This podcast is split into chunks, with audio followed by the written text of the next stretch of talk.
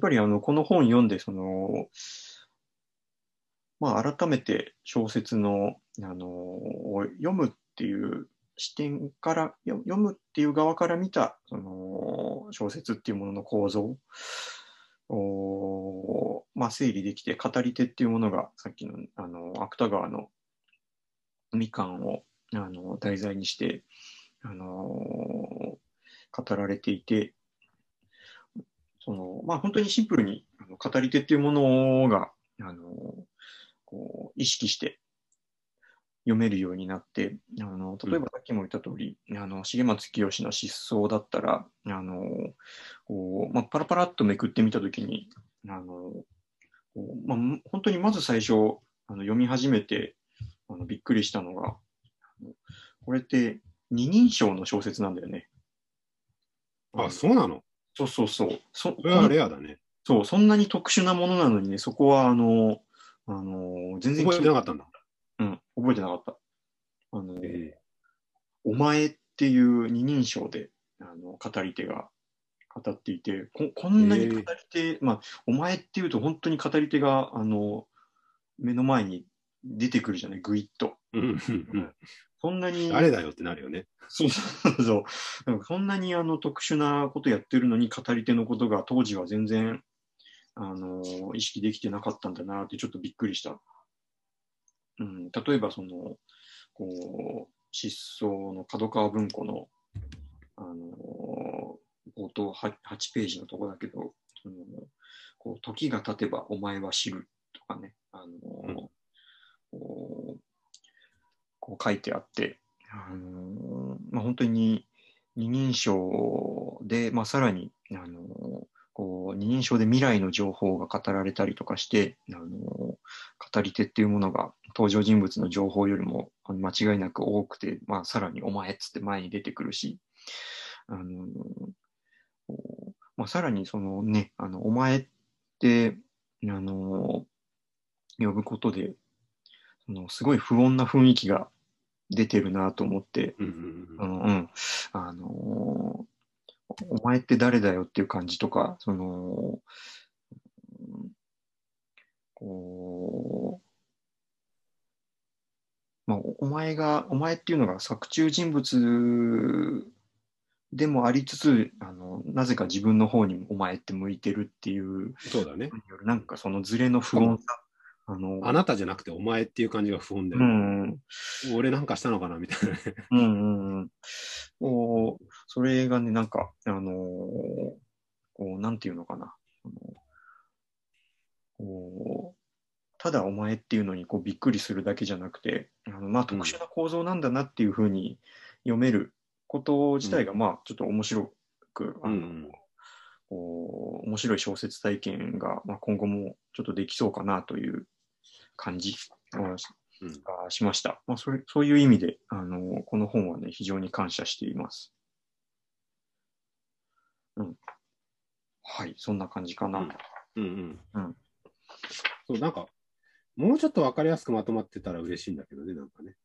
そうだね。うん。でも、あのー、整理してくれている、その読者、あ違うな、えー、作者、えー、語り手、えー、作中人物、そして読者について整理してくれることで、かなり、やっぱり小説の解像度を上げやす、上げれるよね。うん。まあ、きっと、まあ、なんとなくの印象だけど、その、その、ど、読解の仕方みたいなところは、やっぱりこの本の主題ではないんだろうなっていう感じで、まあ、やっぱり最終的にはその唐谷公人の、あのと絡めてその内面の共同体っていうものを軸に、うん、あの近代文学っていうものをあのとかそのまあ、小説っていうジャンルをの価値をもう一回こう構成できないかっていうそういう結構、まあ、あの大きな、あの視点を持ってるからこそ、こういうところは、まあ、あのその結論に向かっていくからこそ、ちょっと錯綜してる部分があるのかなっていう。そうだね。文学理論を紹介するっていうのが目的じゃないもんね。ううんうん目的じゃないけど、そういう要素も入れてるんだよね、なんかね。うん。そうね。うんうんうん。ちょっと大学の教科書にも使えるような書き方にうんうんうん。見えるじゃない、なるああ、なるほどね。うんうんすごい大学の教科書的なものなんだなと思って読んでたら、割とどんどん話が進んでいって変わってしまったなと思ったんだけど。ああ、ああ、あの、わかる。なんか結構カジュアルに書いてあるから、そうあのなんかもうちょっとあの専門書、学術書みたいに論述論証してくれた方がもう分かりやすいのになって感じるところが多々。うんうんうんうん。なんかこの川出ブックスって他の読んだことないかわかんないけど、装いもさ、この大きさとか、まあレーベルの雰囲気も教科書っぽいよね、ちょっとね。確かにそうね。うん。でも最後は実は教科書ではなくて、唐谷公人との対決が待っているっていうう。んうん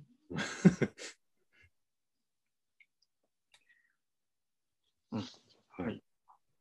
で、まあ、次に考えたのが、あのまあ、さっきからあのちょいちょい話に出してるけど、やっぱりあのこう医者としてはあのこうフィクションっていうものから、うんとフィクションとして一番身近なものはあの患者さんの病歴なんですよね。あのこまあ、患者さんが、あのとが部屋に入ってきて、あのどうしたんですかって聞いてあの話を、あのするわけだけどその時点ではもう本当に、あの本人も話がまとまってないし、あの何を伝えたいかっていうものもあのこうこれだって決めてきているわけではあんまりなくて。うん。あの話を聞いてやり取りをしていくうちにあの出来上がっていくそういうもの出来上がっていくっていうのは患者さんの方に、それとも聞く医者の方に？まああのまあ、共同作業としてあ間に出来上がっていくっていう感あ。じ、うん、がするんだよね。で、患者さんにも出来上がった実感があるんだ、その時は。あなんか語れたな、みたいな。まあ、あのー喋ってるうちは向こうも結構必死なんだけれども、まあ、あのうん例えばその、まあ、ある種技法化されてはいるけど、その途中であの要約して伝え直すっていう作業を、はいはい意図的に入れたりすると、あのーこうちょっと一瞬、あっていう感じがして、あ、そうですっていう、うんうん。うんあのーまあ、そこで、まあ、気づ気づきも含めて、ああ、その通りっていうふうに思うっていう、うん、そういう感じがあって、あのーまあ、そうやってあの病歴っていうのはまあ構成していくものなんだよね。で、あのーまあ、そういう話ってあのあんまり、あのーこう特別語るっていうことはあんまり語られることはないんだけれども、あのまあ、そうね、あのまあ、自分がその割とよくその勉強のためにあの本とか論文とか読む先生に、まあ、内海武史っていう人がいるんだけど、その人はね、あのこうストーリーとしての、あの病歴っていうものについて、まあ、一本あの教育的な論文とかも書いてて、そう、あのまあ、こう自分としては、あのこうなんていうかな、その、まあ、病歴っていうものを、まあ、そそういう目で自分は見てます。うんうん。で、あの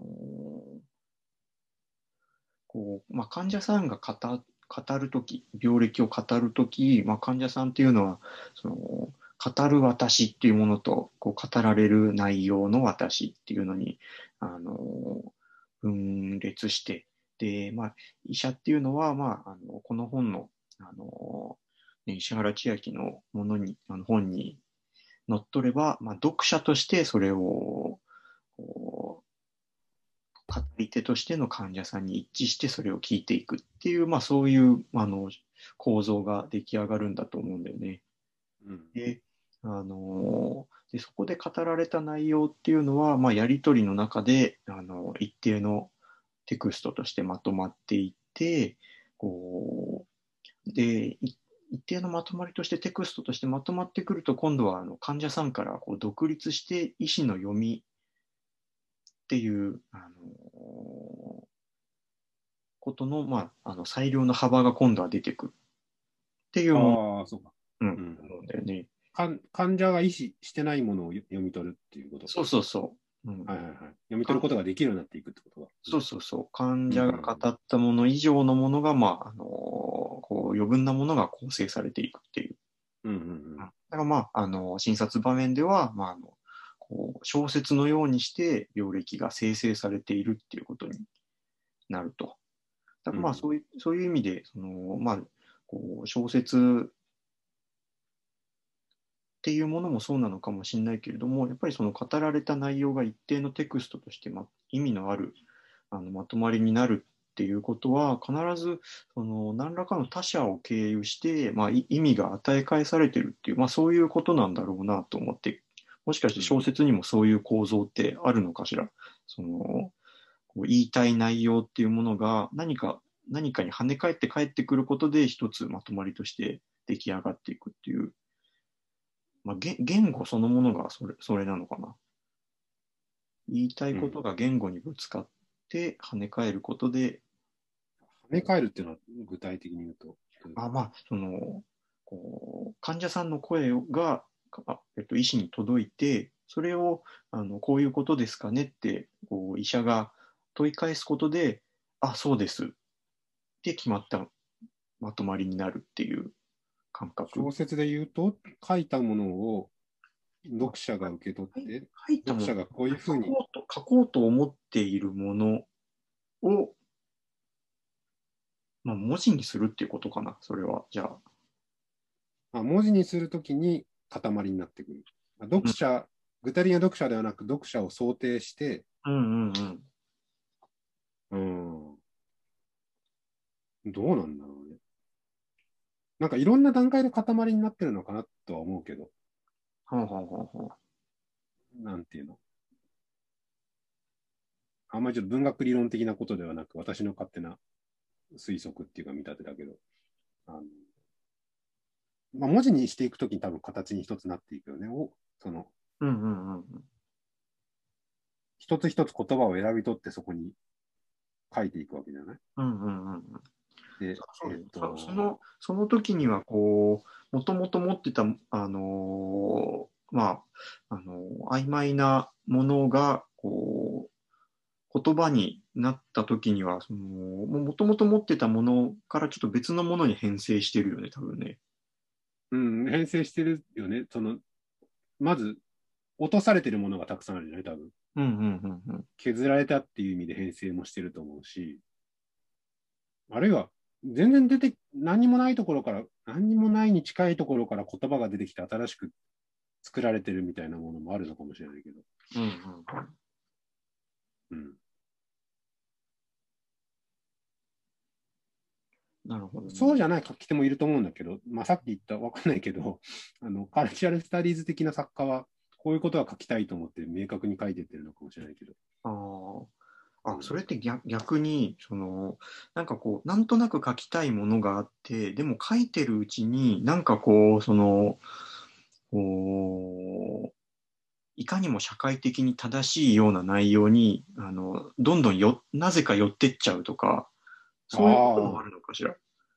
こうなんか、あの、優等生的なことしかなんか書けないわ、みたいな。どういや、違うんじゃない？優等生的なことは書きたいんじゃない？あ、そうなんだ。多分、なんていうの？だから小説の書き方で、まあ、いろんな、なんていうんだ？手法があるけどさ、うん。伝えたいことを決めて、構成も決めて書く人のが多いんじゃない？ああ、そう。かなり明確に。こうなんかその時のその目指してる、こう目指して構成するものっていうのが、な、こう、まあそっか、まあ、あのまあその人はそのようにしか書けないのか。うん。うんた例えば、ああれなんだっけ。磯崎健一郎とかはさ、うん。何にもアイディアなしで書き始めるみたいな、ちょっとそこまで言ってるかわかんないけど、あであ。自分が書いた文に対して、うんうん。その次の文で一番面白いことは何かっていうのを考えながらずっと書いていくっていうふうに。言ってるよね。すごい作業だな、それはそれで。うん。それを会社業務の傍らでやってるからまたすごいけど。ああ。そうなんだ。すごいな。いや、その、おまあ、また医者と患者の場面に戻ると、あの患者の話を聞いて、医者がそのこうこういうことでしょうかって言ってまとめる。うんあのまとめて、あのまあ、い一旦与え返す、その意味っていうのは、そのまあ、どうしてもこう医者の思い描いたストーリーとか、あのまあ、医学にあの沿ったストーリうん。ーを、あの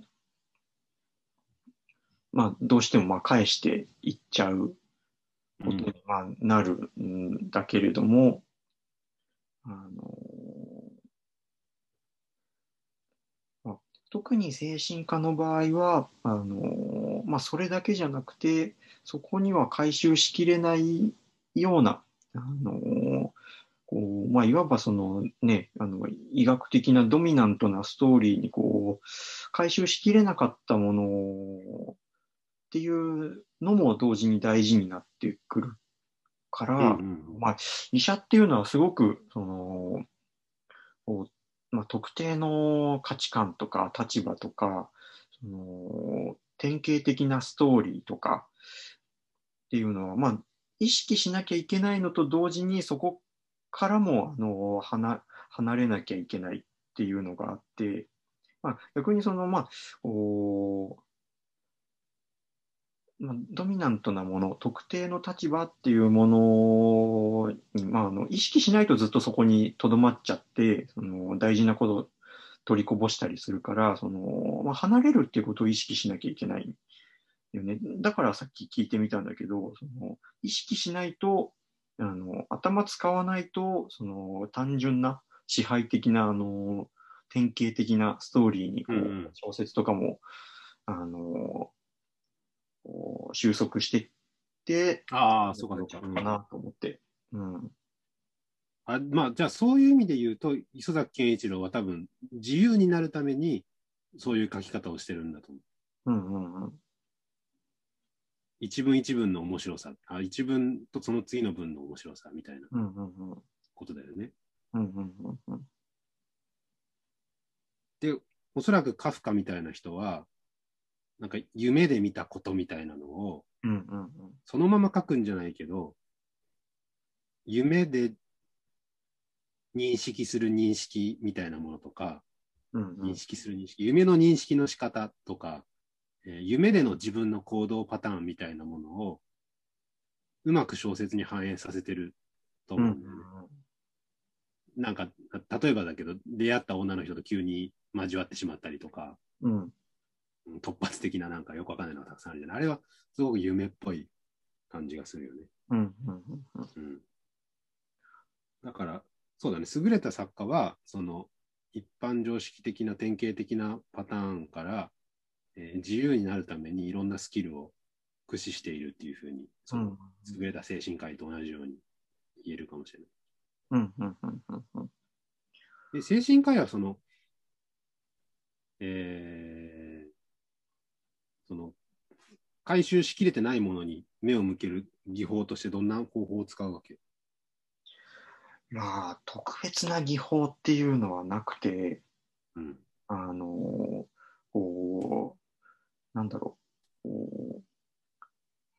何々をしないようにするっていうネガの形でしか、なんか言えないような内容、ああ。うん、なんだと思うんだよね。あの、こう、まあ、やっぱりその、まあ、精神科の医者は、その、まあ、典型的なストーリーと、その患者の言ってることの、あの、まあ、距離感というか、その、どれぐらい一致してどれぐらい一致しないかっていう、あの、その、典典型像、理想形っていうものとの比較で読む部分と、それあのそれにこう全部を回収しきらないようにしようっていうのと、まあ、両方のそのこう方向性の常にひあの綱引きであのものを見ていく必要があると思うんだけど、まあ、その典型的なものにこう回収しきっては絶対にいけないパターンっていうのが、まあ、あの典型的な統合失調症の人なんだよね。うん。それは分かってるんだ、そういうふうにしちゃいけないって。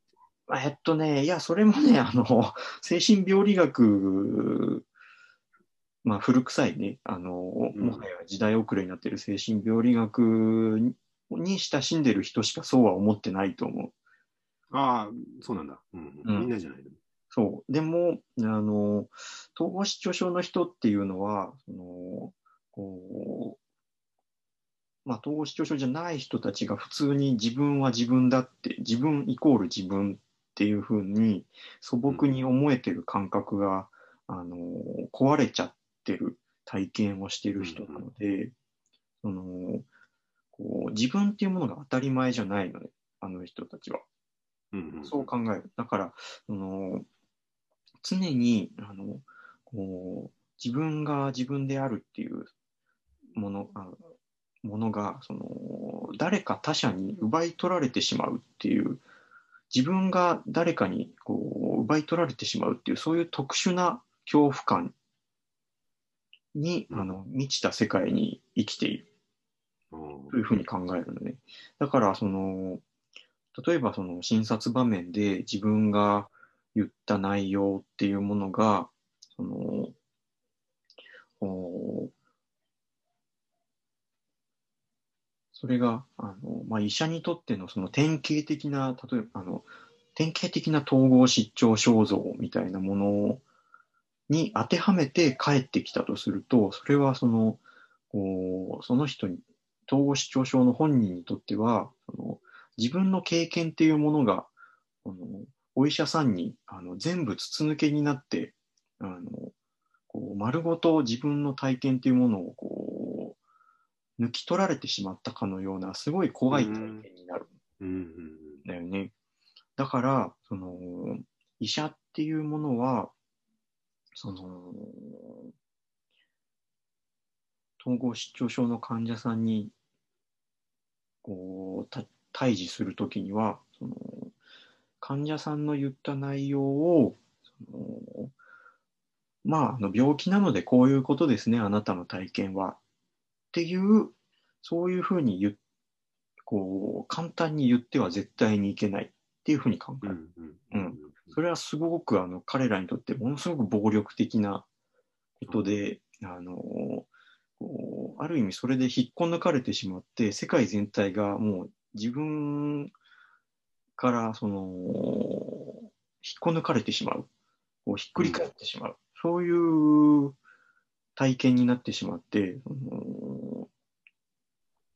世界全体がもう本当にひっくり返ってこ壊れていくような、そういう引き金を引くことになりかねないので、すごく注意する。っうん。うん。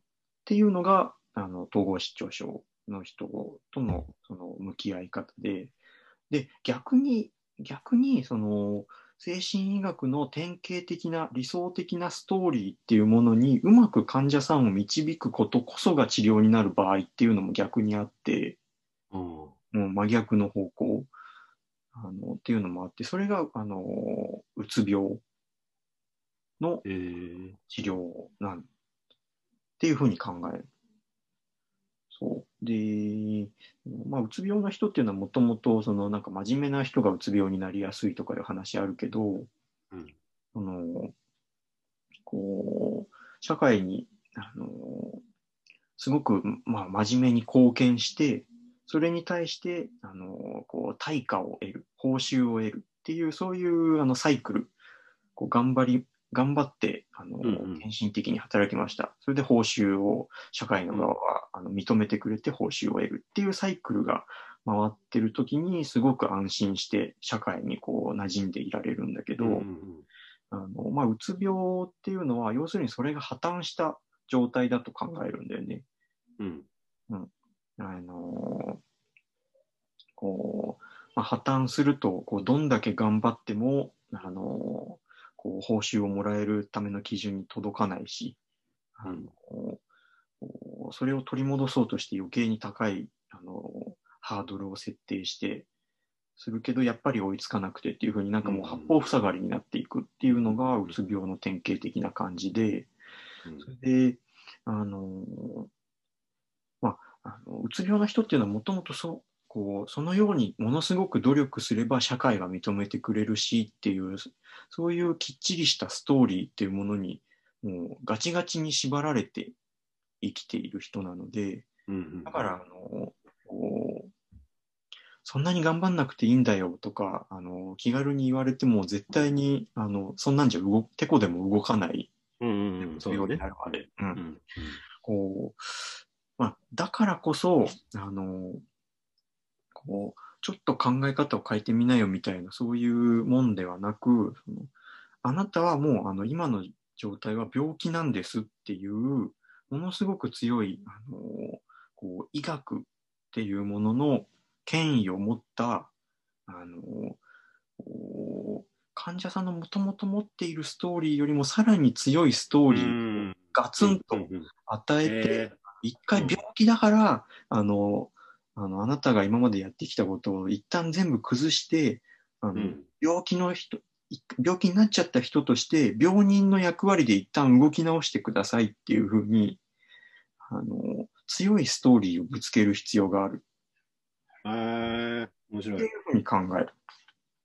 そう。新しいい。物語に入れてあげるっていうことそうそうそう。それぐらい強いストーリーじゃないと、あの、てこでも動かないので、うん。元の、元のストーリーの中にいろいろ突っ込んでも全然意味がないっていう。そうそうそう。ああ。そう。まあ、だからまあ、そ、そう、あのーそうそう。それで、あの、病気を治すっていうストーリーに、まあ、導入してあげるっていう必要もある。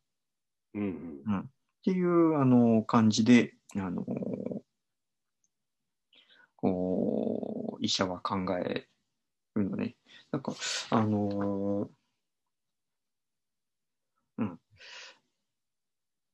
なんかまあ、そういうふうに、あのーまあ、小説っていうものが、あの、できていく過程っていうのも、あのーまあ、似たようなところがあるのかなというか、その、まあ、典型的なストーリーを、まあ、ぶつけていくところと、その、そうじゃない、あの、ものを丁寧にあの拾っていって、あの、なるべくその傷つけないようにして、あの、下手なことをしない、何、あの、なるべくそっとしておくっていう、その、こう、まあ、手控えるっていう感じ、そのままにしておくうんうん。あのっていう方法と、あのまあ、両方あるのかななんていうふうに思ったりもしました。まあ、とあの特にあの、まあ、小説の読み方とかっていう点で、でその、まあ、統合失調症の人に立ち向かうときみたいな、その、なるべく、あの支配的なストーリーにその回収しないように、あのこう物語とか、まあ、小説を読んでみましょうっていうのが、そのまあ、この本、読者はどこにいるのかの中で石原さんが、あのこう取り上げてたエクニカオリのキラキラ光るなのかなというふうに、うん思い、思ったっていう話。うんそれも、その、なんていうんだ、うつ病患者的な新しい物語が自分に適用される読む快感もあるし、うんうんうん。一つの物語に回収されないような小説を読む快感と両方あるよね。ああ、そうだね。うん、ああ、そうだね。うんうんうん。その読み手の方で言うと。うんうんうん。そうだね。確かに。うん。うんうん。で、まあ、どっちかっていうと、その、回収されないものが、小説を読んでいくことの方が、まあ、今はあんまり行われなくなっているのかなってうんうんうんうん。思うけどね。そう、そうだね。ガツンって新しい物語が入ってくる方が、うんまあ面白いよね。村上春樹はもしかしたらそうかもしれないよね。うんうんうんうん。そうか、確かにそういうふうにも見れるか。うんうんうん、この、えっと、エクニカオリのキラキラ光るうんうん。では、あのーそうだね。確かに、あのーこの本での取り上げられ方も、あのーなんだろう、今言う、今自分が言ったような内容の、その、こう、二つの方向性で言うと、どっちとも取れるか。その、自分としては、その、こうキラキラ光るのこの本の読解っていうのは、その、こうまあ、男性的な読みっていう、その社会的にドミナントな読み方っていうものから離れて、その、こう、まあ、こんキラキラ光るで言うと、その、翔子っていう人の視点になるべく、その、沿って、あの、ああ、そうかそうか。うん、読むっていう、あの、統合失調症的な読みの方、そうそうそう、うん、っうん。ていう、そういう読みがまあ求められているのかなと思ったけど、確かに見方を変えれば、それはそのフェミニズム的な、うん。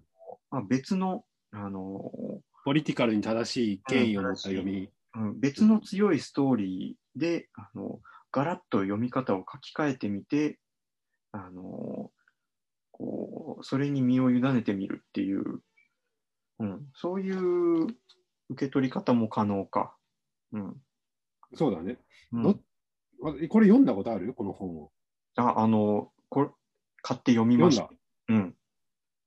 で、読んだ手応えとしては、うん。どっちだったの？自分はね、前者。ああ、じゃあそうなんじゃない？なんか、私は今さ、これを、キラキラ光るのテクスト自体を読まずに、うん。この石原千秋の、えー読みで読んでで、こっち側でも読めるよっていう風なものとして読んじゃったから、うんうんうん。あのーうつ病的な新しい物語を読むに読めたけど、もうちょっと本当に読む手触りとしては、控えめな感じなんだってことでしょ、多分。うん、そうだね。あのー控えめっていうか、こう、別の物語も汲み取れるっていうような。そうそうそう。うんうんうん。あの、この石原千秋は、その、キラキラ光るについてさ、その、こう女として読むことができますかみたいなうん。うんこととして言ってるじゃない。うんうんえーだけど、あの、な、なんかそこが、あの、こう、ちょっと飛躍があるかなって思うんだけど、その、ここで言ってるのは多分その女として読むっていうことが、まあ、すなわち、その、おフェミニズム的なポリティカルに正しい読み方をしろっていうんじゃなくて、その、し証拠の視点から離れないで、それをこう、証拠の視点を押しつぶすような、その男性的な支配的な見方っていうものをしないようにしま、あの、しないように読んでみませんかっていうことを女として読むっていうふうに表現してるのかなと思って、あうんそこをその女として読むと証拠に沿って読むっていうのの間は論理的にちょっと飛躍があるかなっていうふうに感じたんだよね。うん。うん。うん、そうだね。うん。まあなんか、その、どうかな、あの、まあその女として読むっていうのがどういうことかっていうのは、あの、まあこの本ではそのフェミニズム批評の人の言葉として出てきてるけど、こうそれが、その、その将校個人っていうものに、あの、こう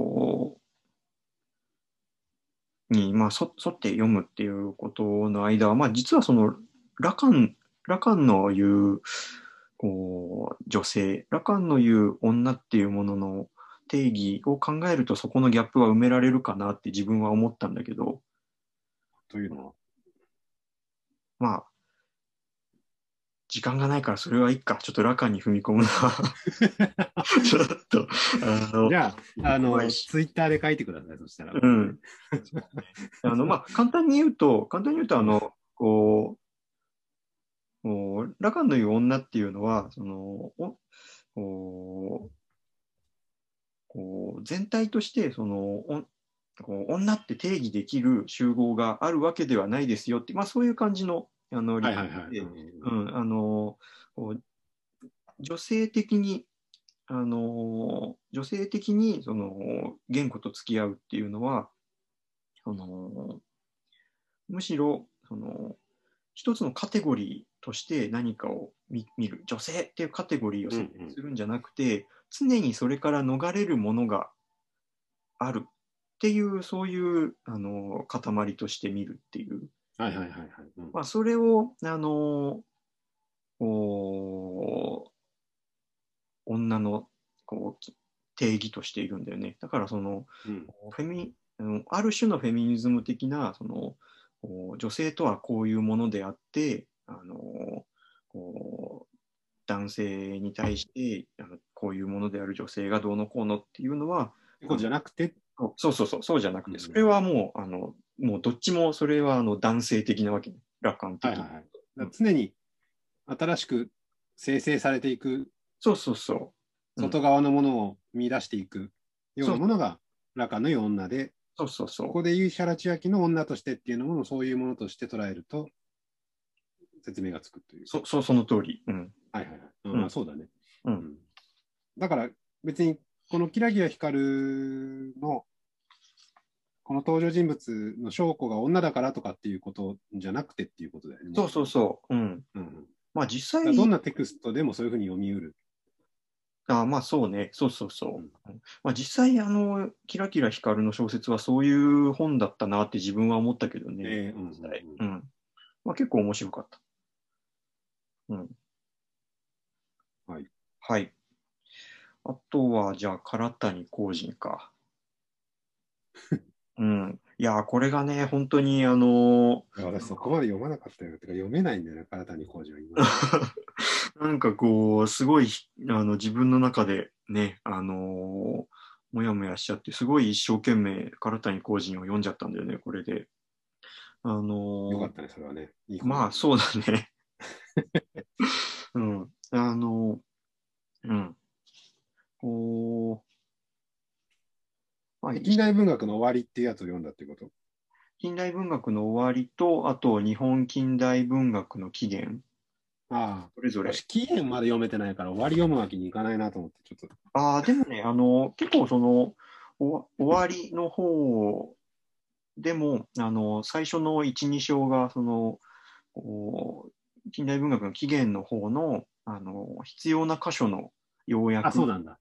要約というか、その、そう、うん同じような話をどっかの講演でした時の、その、原稿の再録みたいな感じなので、うんうんうんあの、そう、あの、一応、なんとなくふそそれを大大まかにまとめて大事なところに入っていくみたいな構成にはなってる。うん。で、そうだな。まあ、石原千秋さんは、そのまあ、この本で、その、まあ、作家論から始まって、作品論に行って、で、まあ、テクスト論に行って、まあ、そこで、あのこう、まあ、読者論っていうものの方向が見えてきてっていうふうに、まあ、あの進んでいくじゃない？うん。うん。で、えっ、と、まあ、だから、その、石原千秋さんは、その、まあ、読者論っていうところから、あのに、あの、ポイントを絞って話してるわわけだけど、その、うん。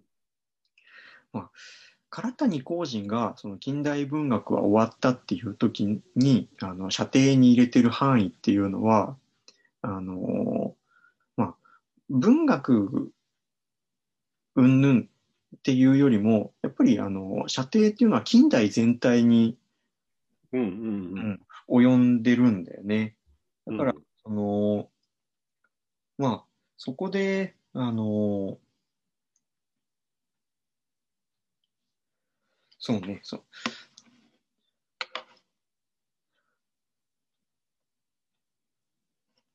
そう、そこでだから、あの、石原千秋の議論と、あの、唐谷公人の議論っていうものの比較が、まあ難しくなってる。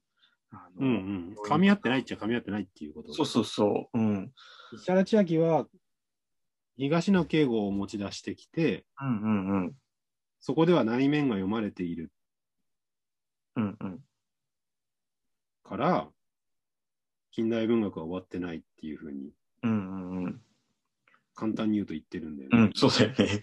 あの、こう、唐谷が近代文学終わったっていう時に言ってる、その、終わったっていうのは、その、本当にあの、まあ、世界、世界史の展開というか、世界の、あの、ねの展開っていう、その歴史的なパースペクティブから、あの、語っていて、そのまあ、特にまあ90年代以降、その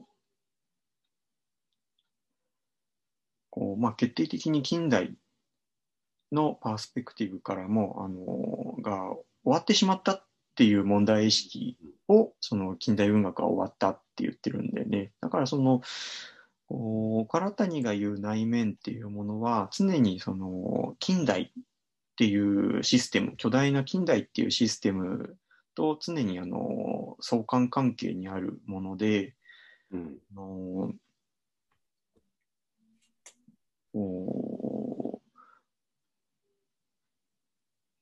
まあ、ヨーロッパでその絶対主義国家っていうものがからあの国民国家ネーションステートっていうものに変わっていく過程でそのそこで初めてその小説っていうジャンルが発生して、そのまあ、各国の言葉っていうものが整備されていって、そのまあ、ラテンこ海外で言ったらその各言語はラテン語、えっと、で話すのはもう各国語だったね。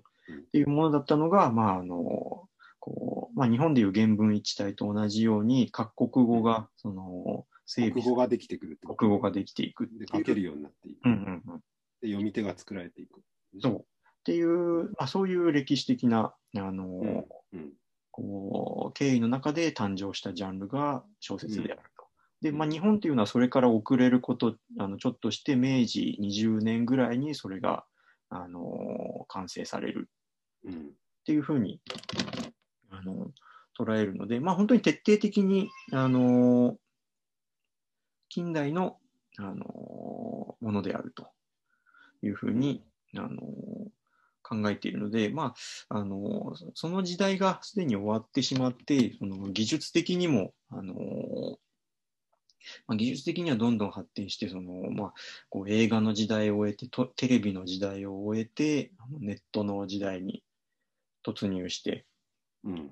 あのいるからあの、まあ、いてであのおそらくあの、まあ、はっきりとは書いてないけれどもそのお言語との付き合い方自体ももうあの当時、うんうんあのこう明治期の明治からまあ昭和の頭にかけてのその言葉との付き合い方っていうのも徹底的に変わっちゃってるっていうそうだねそういう問題意識なんだろうと思うんだよね。社会における小説というメディアの役割が近代と今では全然違うっていうこと。うん、うんでそうだからまあその変わってしまったその結果どういう言葉なのかとかその、小説が置いていかれちゃってるのはなこうどういうものにこう置いてかれちゃってるんだろうっていうものを、うんあの唐谷は特に明言はしてないのね。だからそこがあの難しい原因なんじゃないかと思っていて、うんうん。の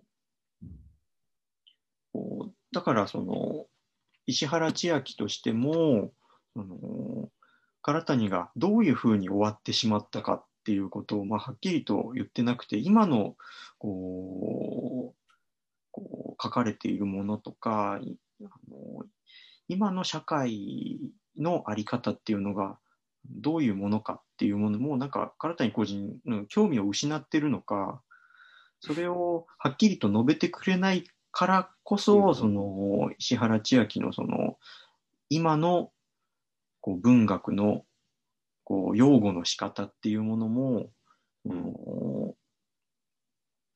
こう、まあ、すごく控えめなあのやり方に、あの自分はこう思いますけどねっていうあの一つの見方を示すっていうのにまあとどまらざるを得ないのかなっていうふうにうんうんうん思ったんだよね。だからシャラチアキの、これは、あ、どうぞどうぞ。はい。うん、あだからそのい今のその現代の言葉のあり方っていうのが、まあ、一体どういうものだろうっていうのを、まああのこうまあ、考えることが、まああのまあ、唐谷浩人がもう興味を失ってしまった現代のその言葉のありようっていうのを、まあ、考えてみることが、まあ、あの自分たちにとっては現代を生きる自分たちの、まあ、課題なんじゃないのかなと、うんうん、いうふうに。うん。シャラチアキの言葉で言うと、現代の内面の共同体がどういうものなのかっていうのを、もうちょっとちしっかり考えていくことで、その唐谷公人の問いに対する答えになっていくのかなって思うけど。うんうんうんうんうん。あ、そうね。うんうんうん。だからね、その近代成立期における内面の共同体っていうものは確かにこういうものとしてあったわけで、うんうん。それと確実に変わっているわけだもんね、今はね。そうだね。うんそれがどういうものなのかっていうのを。うん。うん。これ東野敬吾だけじゃちょっとね、そうだね。うん不十分ですよね。もし多分石原千秋としては、なんて言うんだろう。今聞いてて思ったことだけど、なんか、優しさとして、いや、近代文学は終わってないんだっていうことを言っているんだなって今思った。というあのは、あの誰に対する優しさかっていうと、今小説を読んでいる読者とか、あ。はいはいはいはい。今石原千秋がまあ大学で教えていて目の前にいる学生たちへの優しさとして、そ彼らを唐谷公人から守るためにって言ったら変だけど、はいはい彼はい。ら彼らを終わったっていうふうに評価することはできないと思って、これを書いたのかなって思ったけど、うもん。あ、なるほどね。まあ確かに。う優しい先生な感じがしてきた、今。ああうん。そうね。だから東野敬吾っていう、多分うんうんうんうん。一番読まれているものの一つだと思うんだけど、今のうんうんうん。若い人たち、若い人たちだけでもないな、今の人たちに。そうか。でも実際のところ、その、まあ東野敬吾もそうだけど、の読まれ方っていうのは、こう石このこの本で石原千秋が言ってるような読まれ方なんだろうか。そんなことはないよね。うん。でさっき言ったような、なんていうか、そこに内面を、なんていうの、見出したり、あるいはテクスト論的な読みをしている人はいないよね。あやっぱそうだよね。うん、だから、これ、またちょっと自分の話に戻っちゃうけど、読書教育でさ、石原、あ、石原千秋じゃない。東野敬吾を読む中学生たくさんいるんだけど、うんうん。すごいね、困るんだよね。困るっていうのは、その読んでいるところから何を引き出したり教えたりしていいかがうまくはでき、見つからないの、私たち。はいはいはいはいはい。だからそれこそ重松清を読んでいれば、うんうん。その主人公の経験と自分の生活を関連づけるとかっていうことが、まあ、お往々にしてできるわけねうんうん。で。そこで読みが深まっていったりしているのがすごくよくわかるんだけど、東野敬吾を読んでいっても何ができるようになってるかっていうのが私たちには全然見えないからすごく難しい。うんうんうんうん。うん、だよね。だそこで行われている読みが何なのかっていうのがよくわからないよね。うんうんうん。こう、まあ自分なんかこう、ちょっと全然ね、考えまとまってないんだけど、まあ、つらつら今日も、あの、こう、ツイッターに書いてまとめてたんだけど、うん。うん。あの、こう、まあ、石原千秋が近代文学の読者は終わらないっていう時に、その、読者はテクストのその全体像イコール内面を、まあ、あの、こう構成して、あの、うん。まあ、まあ、だからこそそれは、あの、その都度常にあら新しい解釈に開かれているっていうことを、まあ、言うわけじゃない。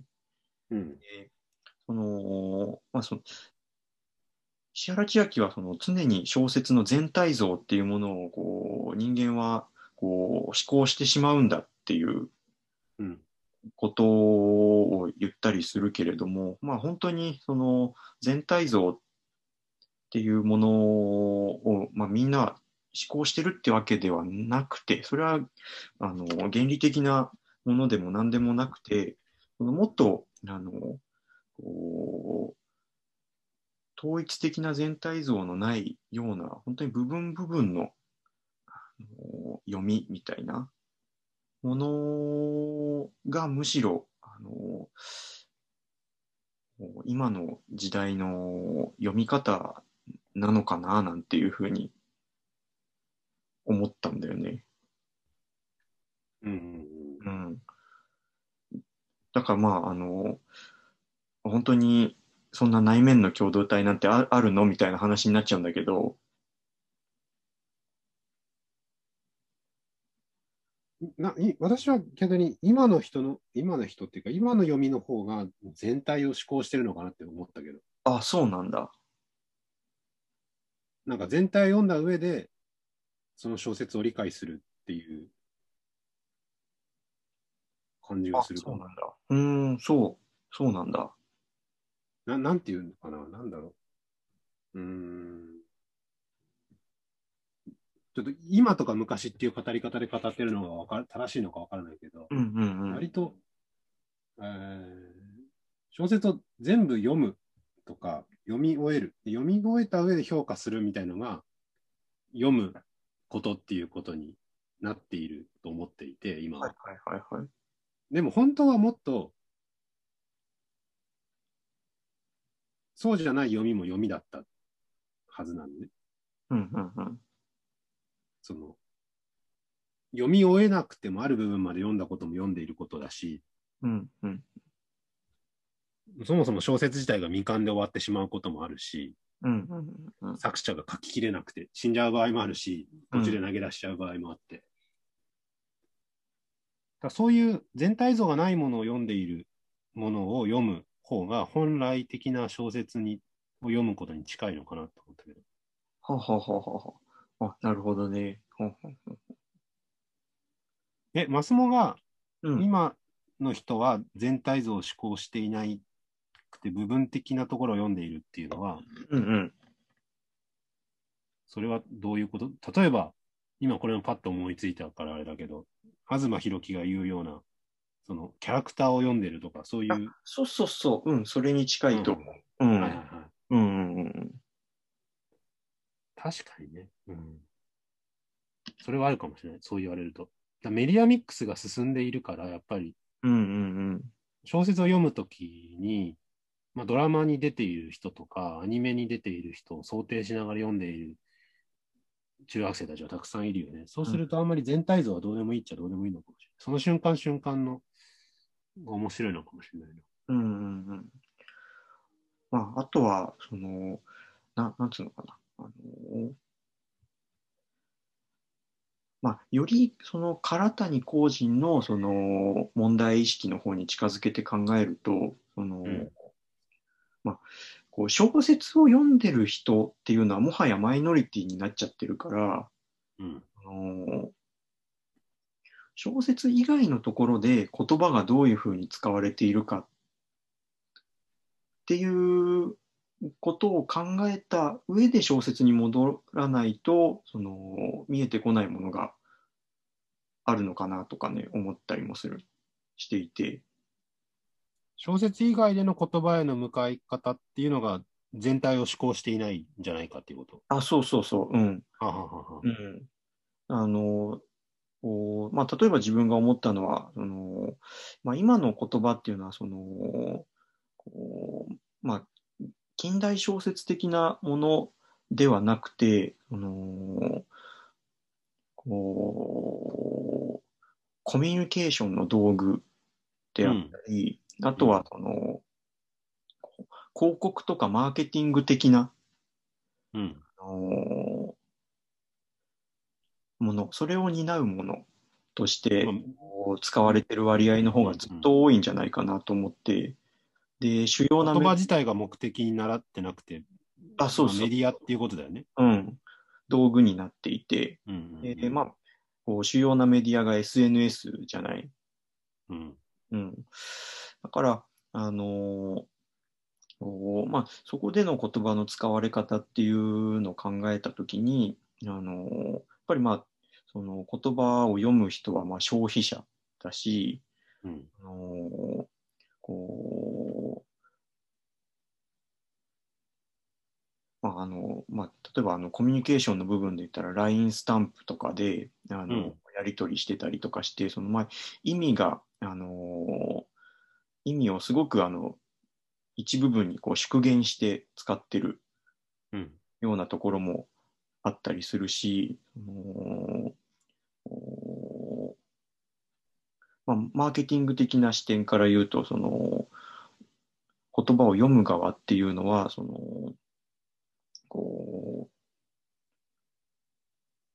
まあ、例えばその検索して商品を探すとかいう時みたいに、その商商品、あの何かあの目当てのものがあったとして、その商品をこう代表するようなこのお言葉を一個その選んで検索窓にぶち込んであの目的のものにたどり着くわけじゃない。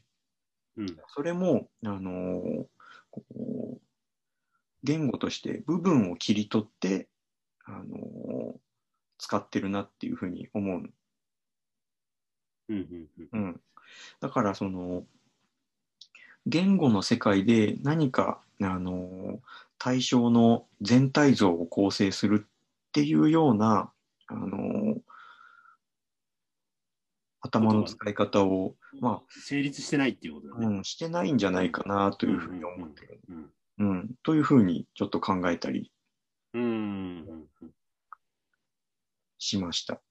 確かにね。うん、だからまあやっぱりそこはあのそうねあのもう文学が好きで読んでる人はそういうことはないのかもしれないけれども文学を取り巻く世界の大部分はそういうふうになってる世界なんじゃないかなっていうふうに、うん。うん全体像の、うん、全体像を構成する言葉を読まないっていうことだね、全然ね。読うんうまん。触れない。うん。うんうん、なんかこう本当にまああの部分部分であの表面を横滑りしていくようなうん。こんな感じ、うん、のイメージなんだけど、だからその、マスモが言う、その、えー小説以外のマーケティングやコミュニケーションの言葉と、えー東野敬吾を例に出すのが適切かわからないけど、まあ、ある小説を全部読んで、えー一つのテーマにたどり着きたいとか、あるいは一つの感情にたどり着きたい、読んで面白かったとか、ワクワクしたみたいなのは、どちらも言葉を通して一つの、言葉を通して何かにたどり着くっていう意味で言うと、やっぱりメディアとして、道具としてしか言葉が機能してないっていううんうんうんうん。ことだよね。うんうんでまあ、それはこの本にも出てたけど、西橋明の本にも出てたけど、やっぱり言葉が、言葉自体が対象になってない。対象に、うん。言葉自体を対象にする小説の読み方っていうようなものが成立しなくなっているっていう。うんうんこと。だからその近代文学っていうのが、さっきも言ったけど、あの、ここにも道草の話だっけ？漱石で道草が出てくるけど、熊をかなり変な書き方をしていて、はいイカ作用を生んでいる。うん。で、言葉に、あの、目が向くように、言葉を読むようになっているのが小説の一つの側面だっていうふうに言っていて、まあ、そういうところが成り立たなくなっているっていうことだよね。うんうんうんうん。うんうんそれはいろんなところとつながってくる話だね、その言葉に対する。うんそうね。まあ、だからなんか、うん、自分にとっては、その、今回その唐谷公人との絡みで、その、石原千秋が、あの、議論してる内容っていうのは逆に、その、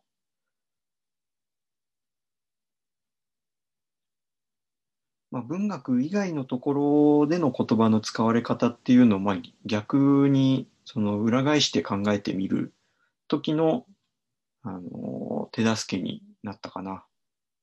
ああ、そうすると、結論としては近代文学は終わってるっていうことになるってことでね。そう、なんかもう自分はね、こう、そう、その通り、あのうん。うん、ちょっとこの、この数日、唐谷公人ばっかり読んでたから、そっち側になる。いやうん終わってるよ、近代文学は。それはうもん、う、ね。間違いないでしねえいや、でもね、あのー自分は逆に今から、その、文学っていうものに入っていく楽しみが、あのまだたくさん残ってるので、まあ、それも、てか、一生終わらないよね、なんかね。うん。なんか、なんかさ、うん。こうその時その時でこう好みも変わるし、うん。だ保坂和志とかにさ、私、保坂和志今すごくハマってるんだけど、はいはい。あ、自分2も、周目なのね、ハマることの。あ、そうなんだ。うん、大学3自分年生ぐらいの時は1周目で、うん。十数年経って今もう一回ハマってるんだけど、そうするとさ、保坂和志によってほとんどの作家は、あの全否全否定じゃないけど、ケチョンケチョンに書かれるわけね。ほうほうほそうすると、なんか今まで読んでたものが全部つまんなかったなって今改めて思うし、でも読むと意外と面白いしね。うんうんうん。保坂和志なんて、あれ、あの、三島由紀夫とかさ、太宰治とかケチョンケチョンに書くんだけど、うんうんうん。私別によ好きだったし、なんなら卒論太宰治だし、私。うんうんうん。うん。はい全然ちょっと話が変わるけど、好きな小説を一冊選んでくださいって言われて選べないよね。ああ。選べる？なんかある？これだっていうの。えー、っと、なんだろう。まあ、そんなに、うーん、読書経験がそんな多くないからな。いや、私もないけど、あこれは？っていうのがさ、そうね。まあ、決まったのはないかな。うん今ならこれすす好きかなみたいなのもあるし、確かにね。うんそのその人が何読んでるかによって、じゃあこういうのがいいんじゃないみたいなのあるけど、なんかあるか私も。のベストはこれですっていうのは、まあ、自分の中で繰り返し読んでるのは、そうね。意外と海辺のカフカが一、あの、あ繰り返し読んでる。とやり玉に上がってしまった村上春樹さん。うん。そうなんだ。なんだろう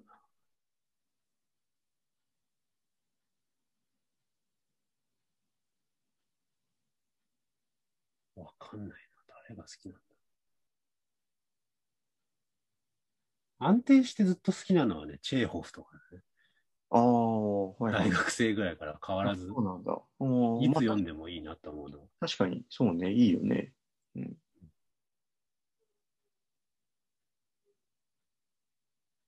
和尾石黒とかも面白いよね。あ、本当実は全然読んだことない。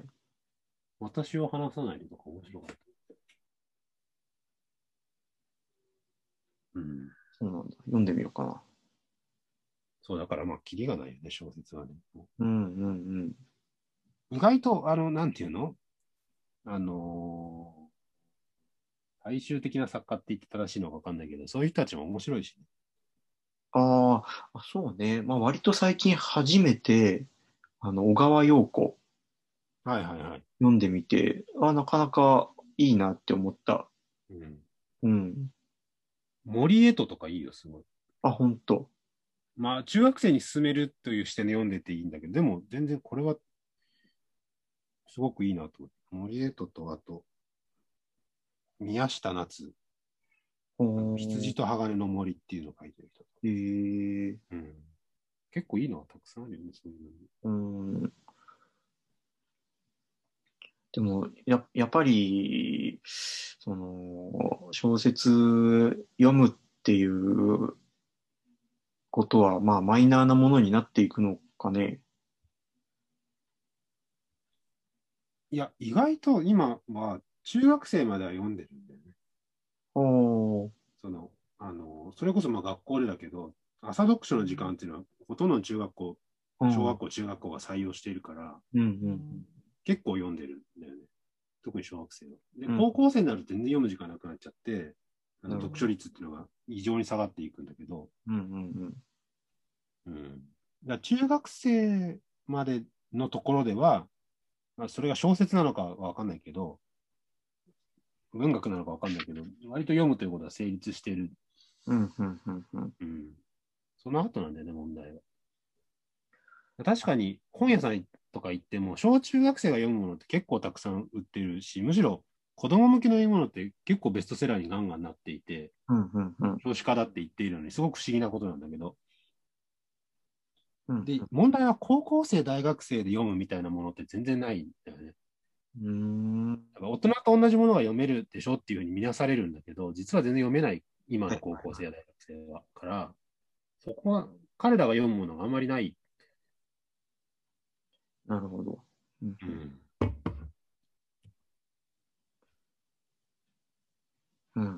そうまあなんか二極化していくのかなっていうのが一番、なんか無難な答えっていうか。うんうんうんうん。そうなんだ。そうか。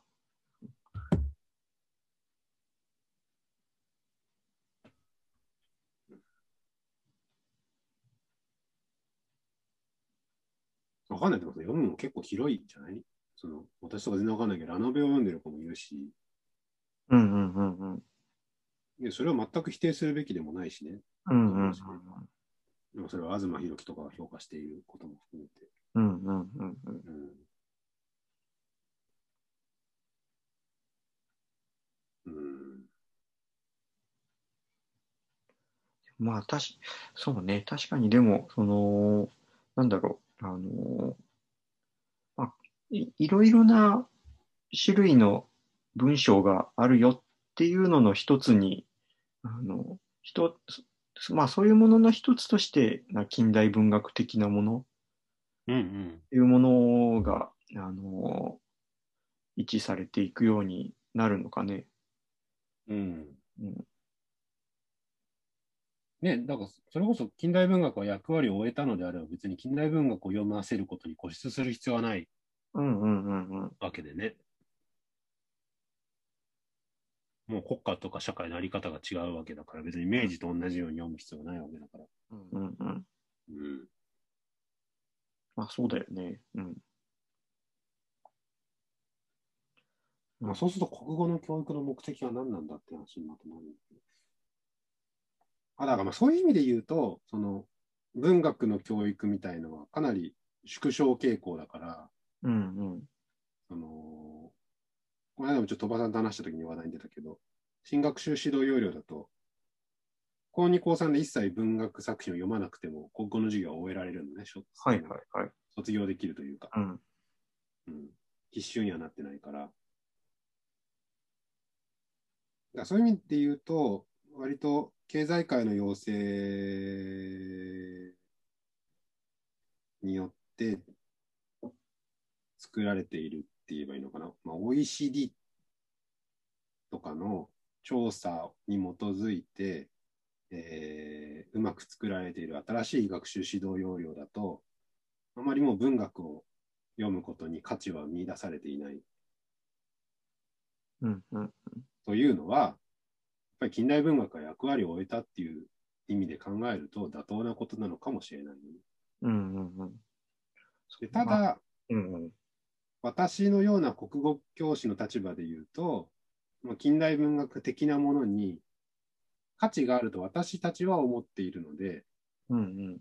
私たちはその価値を伝えたいから読むことを教えたいし、えー読める子が育ってほしいと思うけど、社会的な意味としてそれに意味があるのかどうかは、ちょっと私もわかんないかなと。ああ、やっぱ、そうなんあの、まあ、唐谷公人が言ってるのも、あの、おまあ、外国とかでその文学賞を取るような、あの、優れた作家が、まあ、あの、次々ともう、あの、書くことをやめて、あの、社会運動の方に動いていってると。ああ、はいはい。うん。だから、その、すごい、まあ、こう問題意識とかを持って文学に取り組むけれども、あの、結局文学では人は動動く時代ではなくなってしまったから、大事なことを持ってる人は文学から離れて社会運動をしていくうんうん。うん、っていう、あのそまあ、そんなようなことが簡単に書かれてて、あのそう、なんかそう、そういう状況を国国語の先生的にはどういうふうに受け取るのかなと思って。うん、あんまり社会的な位置づけはもうできないんじゃないかなと思ってる。文学を読むことやっぱり、うん、か価値の伝承だと思う、私は。はあはあ。私が文学教育に意味を見出すとしたら、うんうん。うん、私たちがいいと思ってたものを伝えたいっていう。うんうんうんうん。こと。でまあ、それは国語の教育の目標には入っているので、うんうん伝統文化を伝えるっていうのは、うんうん。あの、だから、あの趣味でやっていることというわけではないんだけど、意味があることだと思うんだけど、そういうものじゃないかなと思う。社会的な役割はあまりないかなるほどね。な。うん。うんうんうんドライといえばドライなのかもしれない。あんまりでも文学にそんな価値を見出してもね、そもそも文学だからね。なんて言うんだろう。社会的な意義づけをあんまりしてしまう方が、謝りやすい感じもするし、文学に対して。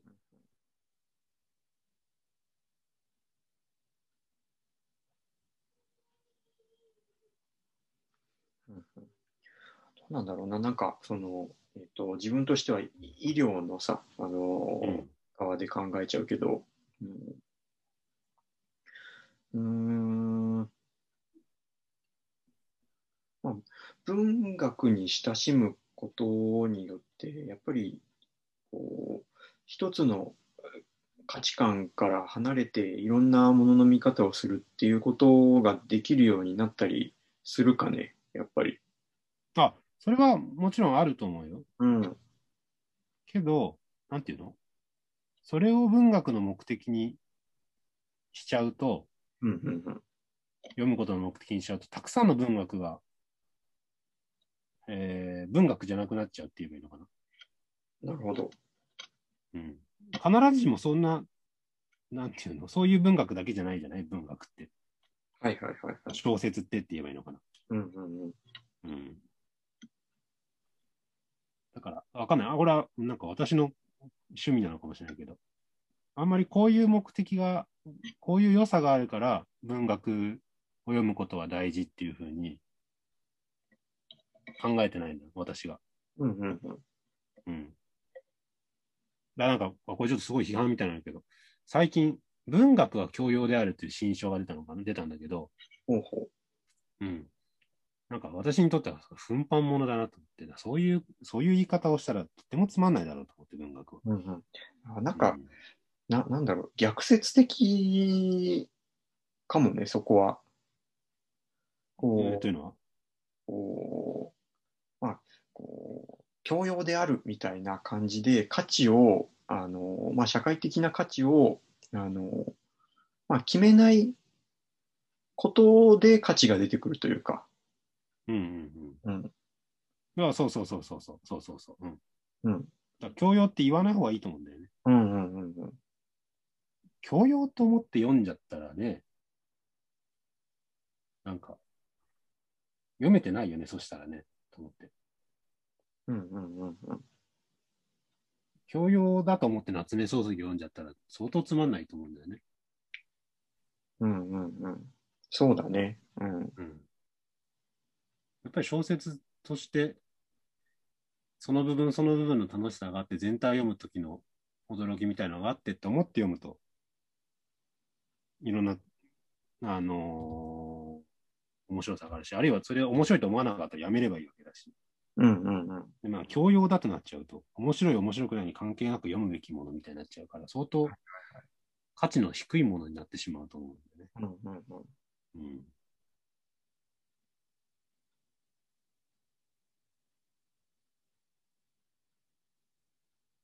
そう。だからあんまり積極的な意義づけは私はしてないかな。なるほどね。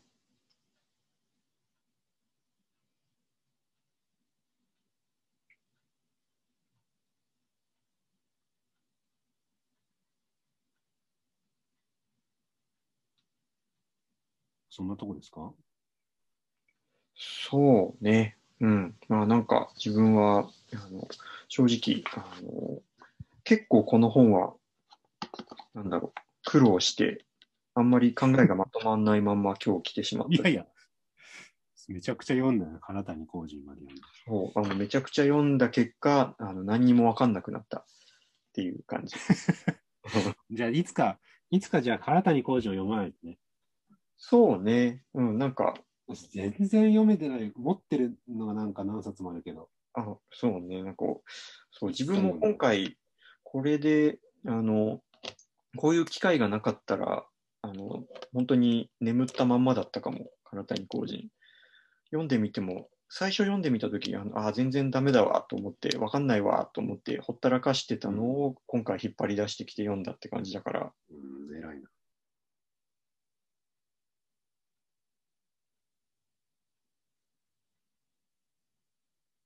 じゃあ、録音は終わりにしときます？あ、はいはいはい。じゃあ終了。はい。